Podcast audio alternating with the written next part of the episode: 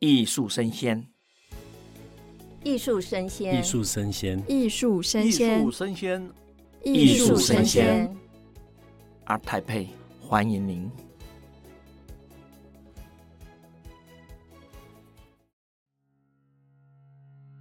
Hello，大家好，欢迎收听艺术生鲜 ART TAIPEI Live Talk，我是主持人王维轩 Vivi。我们的台北国际艺术博览会呢，会在十月二十号到二十三号在台北的世贸艺馆盛大展开，欢迎各位前来跟我们一起共襄盛举哦。那今天的开场呢，专题主题是 MIT 艺术家的专场，新锐艺术家如何在作品中展现他们的跨域经验？那我们邀请到了 MIT 的艺术家王于晴，于晴跟大家打个招呼。Hello，我是于晴。那还有谢荣卫。Hello，Vivi 好，大家好。那其实两位都是 MIT 今年入选的艺术家嘛，对，对不对？那 MIT 是什么呢？MIT 呢是文化部从二零零八年开始推动，已经推动了十六届了。每年度呢会选出八位国内优秀的年轻艺术家，那他们被选中之后，就会在当年度的台北国际艺术博览会展出。历年选出的 MIT 新人艺术家呢，在我们的 ART TAIPEI 艺术博览会上都有非常优异的表现。展览期间，不仅受到国内外媒体跟收藏家的高度关注，也获得国内外的画廊、美术馆还有艺文相关人士的青睐。MIT 新人特区规划展览期间呢，经济画廊也有一些媒合的机制哦，鼓励这些新人可以跟我们艺术产业接轨，进入艺术市场。好，两位其实都在你们的作品体现了非常丰富的跨域经验嘛，对不对？两个人都非常可以，可以吗？可以这样说吗？于晴呢？你觉得你的作品算是思想上的跨域？我觉得也算，可能有一些。好，我们一个一个来，一个一个拷问。那我们先来跟于晴聊一下好了。哎，不要，来一点不一样的。两位是第一次参加 ART TAIPEI 吗？是，去年有参加过。哦，所以雨晴是第一次参加，今年第一次参加，感觉怎么样？它算是我第一次参加像一博这样子的活动。所以就蛮新奇的，蛮新奇的。嗯、那荣卫是老鸟了，要不要分享一下？第二次不算吧，第二次不算吧，还很年轻。要不要分享一下今年就是参加的心得？今年的话，因为在 MIT，所以有大部分的时间几乎都在自己的展位上面，所以会有更多跟来的朋友们就是交流，所以会有更直接的回馈，蛮有趣的。就是跟以前跟画廊合作这种联展感觉比较不一样。因为以前我会比较保持一种，就是让画廊的专业他们在现场，我就尽量不要呃过度的干预或打扰他们，我就可能哦拜访一下，然后打个招呼，我就去逛我自己的。那这次反而哦我待了一整天，然后其他的展位我都没有看过，我都全部几乎都在自己的位置上。那雨晴呢？因为我看到你过去也在国内外都有一些联展的经验嘛。嗯，对我来说，这次比较特别的应该是艺博是比较市场导向，然后我以前比较多是参与像是美术馆或是一些艺术机构的展览或是活动，那比较没有这种市场导向，就是以前比较是属于艺术性上的追求这样，然后所以这次对我来说是第一次进入市场嘛，也是第一次了解整个市场的机制是怎么样，所以蛮特别的。那我想问一下两位哦，你们觉得这次就是入选 MIT 新人艺术家的这个奖项，那你们觉得对于未来在艺术产业里面生涯规划上会有什么样的帮助吗？现在有没有感觉？因为才刚入选嘛，我觉得应该是会变化蛮大的，因为我以前是完全没有想说过我自己会进入市场体系。就是因为我一直以来的创作都是比较偏向大型的雕塑或是装置，然后一些行为或是一些计划型的创作，那它就是比较不适合买卖，不适合进入市场。但是就是这次我是以摄影跟录像的方式去记录我的行为，然后参加艺博，那就觉得哎，好像其实也不是完全不能进入市场这样子，所以就觉得哎，未来可能会多思考一些这个方面的事情，就做一些不同的尝试。对。那荣卫呢？以前在学校的时候，大家都开玩笑，学长姐或老师们就会开玩笑说，MIT 就是你就是慢慢排队，有一天你持续下去，你还留着，就会轮到你。然后现在哦，好像终于到了这个时刻。然后真的到了这个位置的时候，会发现其实跟原本想象中的有一些些不一样。例如像，其实大会给了很多资源，像是我在我家自己的电梯，我都看到阿泰配的广告，或者是有很多的事前的记者会，或者是访谈。然后有很多的影片曝光。有时候会觉得很有趣啊，我觉得这件事情还是可以用一个 KPI 的数字来衡量，例如像是 IG 的粉丝追踪的数量，就哦，这是有多少，怎么又多了一些这样子，然后多一次多一千个是不是？怎么可能那么多啦？然后直接翻倍，但就是有一个，我觉得还是可以很明显透过一些生活的细节感受到哦，跟原本的生活有一些落差差距在。哦，是是，所以其实感觉还不错嘛，往好的，就是很感谢文化部给两位这个机会。是，那我要跟雨晴聊一下，因为您之前是在纽约念书嘛，然后我有看到您的一些作品，好像是有受到 COVID-19 当时的一些现象受到启发。那我们也知道 COVID-19 的疫情最严重的期间，是华人在欧美地区普遍比较会受到一些歧视或是比较冷眼的看待。那为什么这样子的现象会成为你的创作灵感？因为我看到你的那个名字打进去，就是一个塑胶袋盖着头，然后就露出一只眼睛，是什么样去激发你有这样的创作灵感呢？是，就是我目前是在纽约工作，之前是念书，然后现在是在工作，所以就是在那个环境有一阵子这样。然后当初疫情的时候，这次参展的作品那个 title 是 Breathing in New York，然后它其实就是反映我在疫情初的时候在纽约有一个像是种族歧视的经验，就那个时候因为是疫情初。所以美国的大家就是还没有这么意识到这个病毒，但是因为亚洲的资讯比较快速，所以大家都是知道说哦，我们需要戴口罩。然后就是我当初是戴着口罩走在路上，然后就有白人经过我，然后他就对我喊了 Chinese mask 之类的字眼，这样子。对，我就听到这两个关键字，就是他其实并不是很严重的歧视，就是我没有受伤或怎么样，但是他就是一个，诶，我第一次感受到这么直接，哦，这是种族歧视。对，然后这是第一个我感受到的事情，然后第二个是他对我喊的是 Chinese，然后我就觉得诶，但是我也不是 Chinese 这样子，然后我就是在思考说我自己的身份是怎么样，因为 Chinese 这个词对我来说，可能同时是认同，然后同时也是不认同，就是认同的部分就是它可以指涉是我的语言，然后我的文化背景，但是同时它可能是另一个国家的人，那就这是我比较不认同的部分，然后我就在思考说，诶，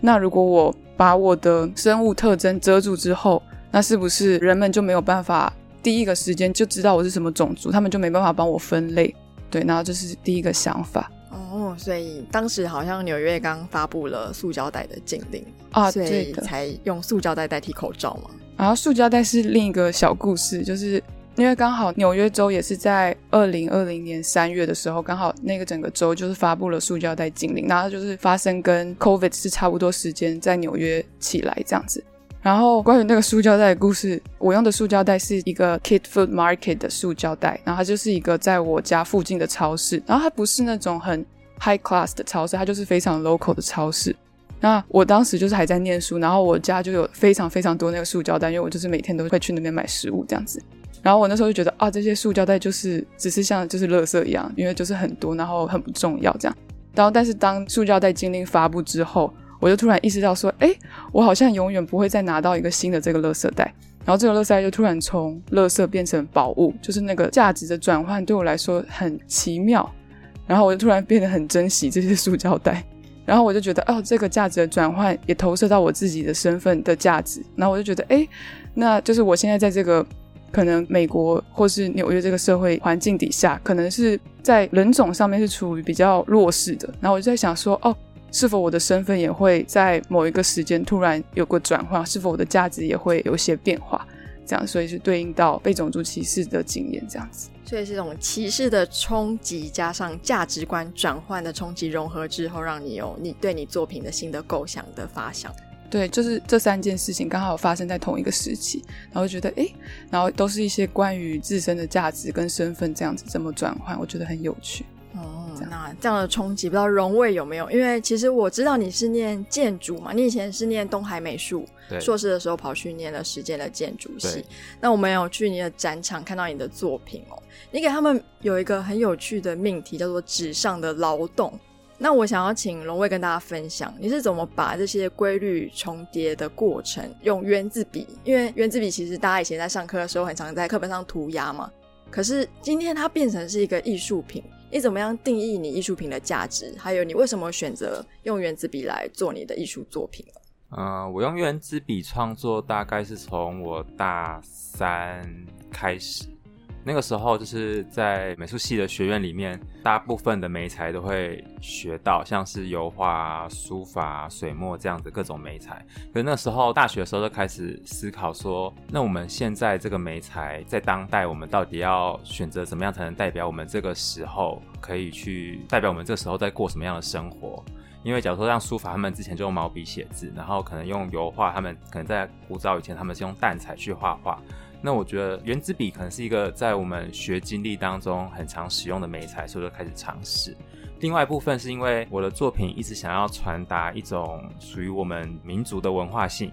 例如像是可能在就学的时候，刚刚 Vivi 有提到上课时要做笔记，或者在课本上涂鸦，然后考试你全部都使用原子笔。然后在我们的家庭，可能你的父母或师长他就说啊，你要认真念书。然后你要积沙成塔，然后书中自有黄金屋，诗中自有颜如玉。你就要很认真的，可能努力起来，然后你之后可能就会有一个好的结果。但我觉得这件事情就好像是以前农业时代，大家就是要认真日出而作，日落而息，你就要认真种田。然后就觉得，可是现在如果我没有田可以种的话，我该怎么样去把这样的文化体现出来？而且我自己的个性就是很认真的那种。这样讲好像有点不好意思，但就是但就是劳碌命吧，所以我就想说，那我就把种田这个动作变成像是在纸上种田，就像是一个纸上的园丁，所以我就开始在一张白纸上面用原子笔，然后种稻这样子。但其实某个层面是一种年轻时候对于未来理想的想象和憧憬，我就觉得未来应该会发生一件什么事情，但我现在没办法证明，就好像是我在人生就像一张纸。我觉得这片纸当中是一片荒漠，我看不到未来，但我觉得它会有一片绿洲，所以我就开始在这张纸上面去寻找绿洲。我就开始每走一步，我就种一根草。然后到中间的时候，纸很大，我可能会在当中迷路，我不知道画了多少，每天的进度看起来一样。可是当我最后走完这段路，我这张画纸我填满了，然后我回头望去，我才会发现，哦，其实我走过的地方就是绿洲，就是草原，就是它有一种我因为相信一种理想，然后我去付出努力。最后我得到这个结果的时候，我回头看才发现，哦，原来是因为我当初相信这样的价值，对，就好像是当初父母告诉你的，你要认真，你要什么，就突然有一种豁然开朗，大概理解这样子文化到底在讲述什么的概念。那你在画每个线条的时候，你会给他一个意念吗？你在下笔的时候，你的想法或者是你想要传递的内容、价值观是一样的吗？因为我们看起来是线条，可是你在创作的时候会想要赋予他们不一样的生命力吗？嗯，我觉得做创作还是诚实的，就是你可以从笔迹笔墨里面看到这个创作者他的个性。我觉得就我自己看我自己的作品，我觉得看起来好像很随和，但其实一板一眼的。这种画面里面那个线条的排列，其实都没有靠尺，就是靠身体感，然后去堆叠。对，天哪，那大家一定要去看一下他的作品，谢谢，因为非常的让人印象深刻。那我们再回到舆情了，因为我也有在第一天布展的时候有看到你的作品嘛，我觉得好像有一种疏离感，我说不上来，这是你想要传达的其中一种就是意念吗？我没有特别想过疏离感这个词，但是我觉得蛮有趣的，就是观者会得到这个感受，但好像确实我在做这个行为的过程中，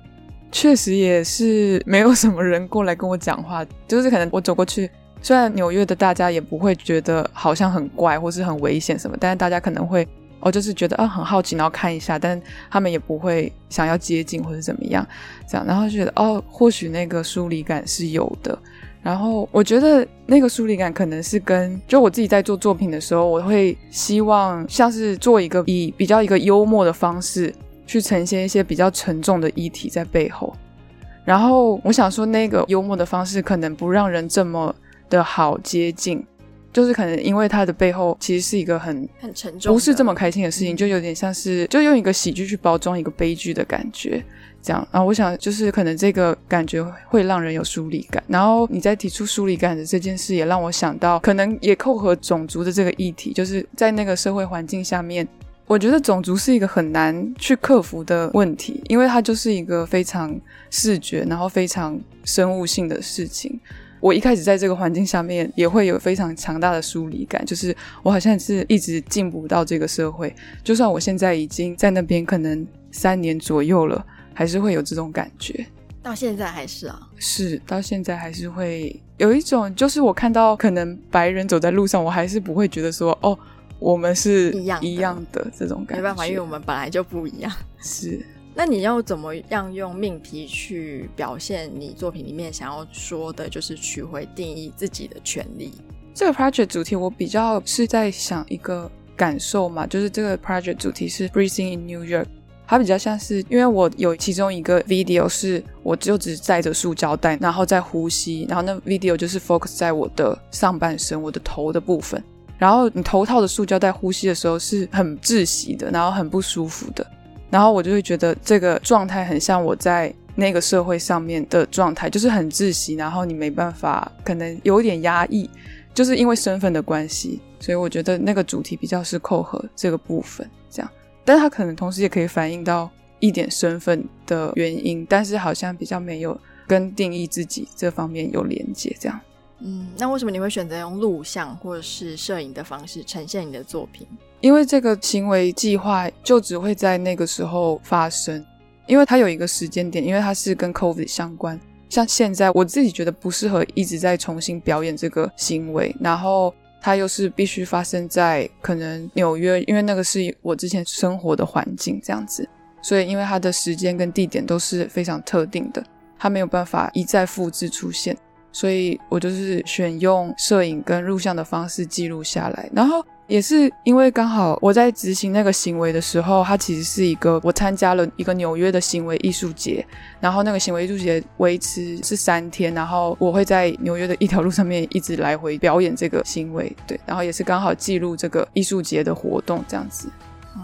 所以从于晴的作品里我感觉到疏离，可是从荣卫的作品里，我看着看着那些线条，其实心里好像还蛮平静的。因为就是做同样的动作，我觉得。可能如果静止的话，心会乱；但是如果重复在做同样动作的时候，其实反而好像太极或者是什么，你反而心里会平静。那像你在作画之，我知道很多艺术家在创作之前，有的会让自己很嗨，有的会让自己就是心静下来，甚至要先沐浴啊，然后把整个身体都换了一身干净的衣服之后。整个心都静下来才开始创作。那像你的作品的风格，你会做类似这样的有仪式感的前置作业吗？很前期、很前期的时候，我会听《金刚经》，真的啊。然后你会透过，因为我是听蒋勋老师在 YouTube 上面的《金刚经》，然后一个念一遍差不多半小时，所以它就变成我另类的时钟，就知道说哦，我大概花多久了。那雨晴会听什么东西创作吗？我 不会 rap 之类的吗？现在在纽约。好像没有，好像平常就是可能生活的时候就会啊，突然想到一些 idea 这样子。哦，是。不过我觉得荣卫你的就是经验真的是蛮特殊的，因为你有跨域经验嘛，从美术跟建筑之间的结合。你觉得在建筑研究所的那一段的经历，